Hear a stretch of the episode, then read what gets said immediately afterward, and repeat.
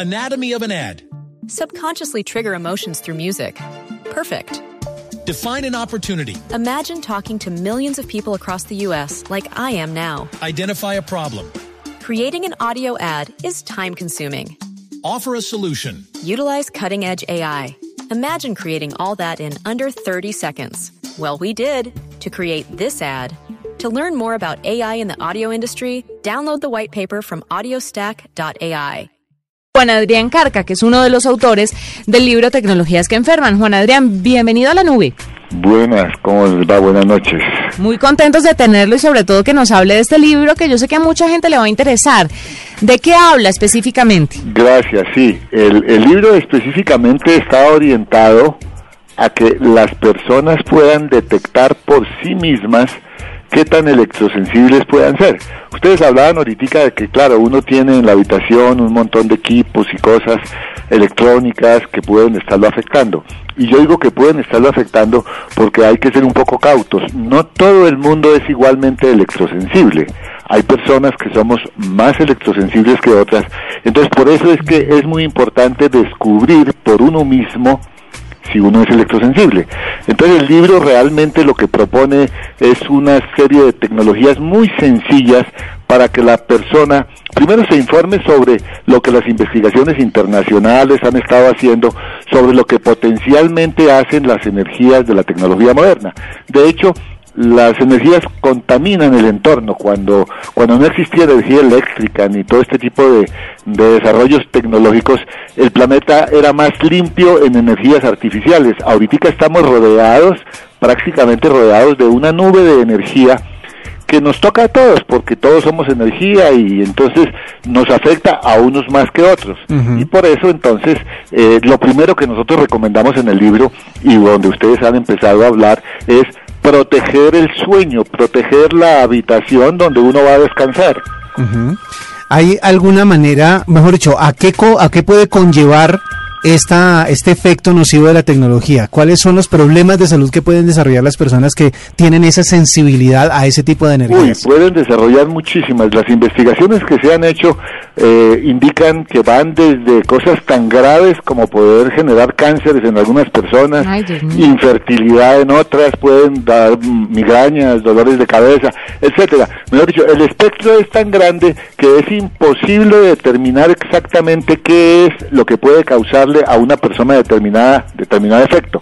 Entonces, en el libro lo que hacemos fundamentalmente es recopilar todo ese tipo de cosas que efectivamente eh, han reportado distintos médicos, investigadores y personas que han venido sufriendo y que le han achacado la responsabilidad a las contaminaciones electromagnéticas. Entonces, eh, con eso hemos construido una serie, una serie de tablas o de guías donde la persona simplemente lo que hace es buscar qué tipo de dolencias aparecen allí o de afectaciones y cuáles realmente ya puede estar experimentando. Por ejemplo, yo empecé a trabajar en una en un sitio eh, y como al mes mismo ya empecé a sentir unos dolores de cabeza que antes no sentía. Entonces, eso puede deberse a muchas cosas, pero digamos, eh, si yo empiezo a dudar que podría ser eh, la contaminación electromagnética. Y aplico las tecnologías o las recomendaciones que planteamos allá en el, en el libro para poder detectar si yo puedo ser electro, eh, sensible electromagnéticamente o no, o, electrosensible, entonces en ese caso sabré qué hacer, podré consultar a mi médico, mire, o a un experto para que mire cómo me ayuda a resolver las cosas, aun cuando en el libro ponemos muchas cosas sencillas que cada cual puede hacer. Y entonces, ¿qué, ¿qué, tiene que buscar uno para saber si es electromagnéticamente sensible? Electrosensible. Sí, eh, es decir, por ejemplo, como le decía, comenzando por el sueño. Si, si tú no estás durmiendo muy bien, que lo que normalmente le está ocurriendo a muchísima gente que tiene dificultades con dormir bien, entonces el cuarto de dormir va a ayudar a detectar esas cosas. Eh, por ejemplo, eh, tú desconectas las uh, todos los equipos eléctricos que tenga a la hora que te vas a dormir. A veces eso puede ser engorroso, pues hay métodos en que tú puedes colocar un bioswitch que te lo apague a las 11 de la noche cuando te vas a dormir y te lo prenda a las 6 de la mañana, etcétera. Entonces, con el solo hecho de que la persona ensaye desconectando todos los aparatos eléctricos de su habitación y observe por unos cuantos días si efectivamente, no sé, el mismo sueño le ha mejorado o los dolores de cabeza que le estaban dando con tanta frecuencia se están disminuyendo o esa piquiña que le daba en la cara ha, empezado a disminuir. Entonces, te estará tomando unas señales muy claras de que efectivamente yo puedo ser electrosensible. Sabe que yo soy electrosensible, hay una cosa que me da desde hace poco y yo no me explico qué es, es una especie de alergia, me pican los oídos por dentro y no encuentro la forma de calmarme, pero es como por episodios. Debe ser eso. Puede, puede, puede ser, podría ser que tú fueses una no garantiza, a lo mejor eso que tienes en el oído puede ser cualquier otra cosa, pero pero por lo menos e, ese tipo de síntoma está incluido en las listas que nosotros hemos eh, expuesto en el libro, que son simplemente sacadas de investigaciones, de recopilación de investigaciones que indican que hay ha habido pacientes a quienes les ocurre lo que te está ocurriendo a ti y que efectivamente una vez tomaron unas medidas para proteger eh, de alguna antena cercana que había o de alguna contaminación que venía del, del router, del wifi de la, del propio apartamento, etcétera, se le disminuyó, se le quitó.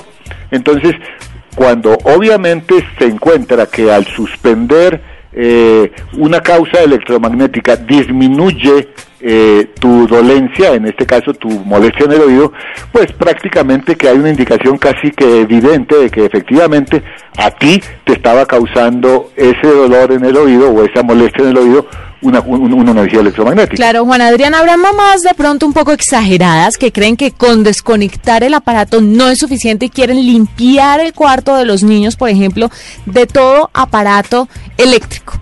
¿Es así? ¿Tien, ¿Tienen razón? ¿Se vacía, se saca para afuera todo lo que tiene que ver con tecnología del cuarto o con simplemente desconectarlo está bien? No, realmente no, no hay que pelear con la tecnología. Es decir, el ser humano de todas maneras tiene unas capacidades de adaptación hacia las cosas que van viniendo, pero de todas maneras es bueno tomar medidas de precaución para que los efectos, la, la contaminación electromagnética afecta fundamentalmente por la distancia y por el tiempo de exposición. Si yo tengo una distancia muy corta, por ejemplo, ando con el celular hablando cuatro o seis horas pegado a la oreja, eh, eh, estoy teniendo un riesgo alto, según indican muchas investigaciones, a que me puede dar algún tipo de afectación cerebral y hasta poder llegar un cáncer después de un determinado tiempo. Entonces, todo depende del tiempo de exposición y de la distancia. Ahora, no quiere decir que tú en todo momento tengas que tener desconectados todos los aparatos de la tecnología que estás utilizando.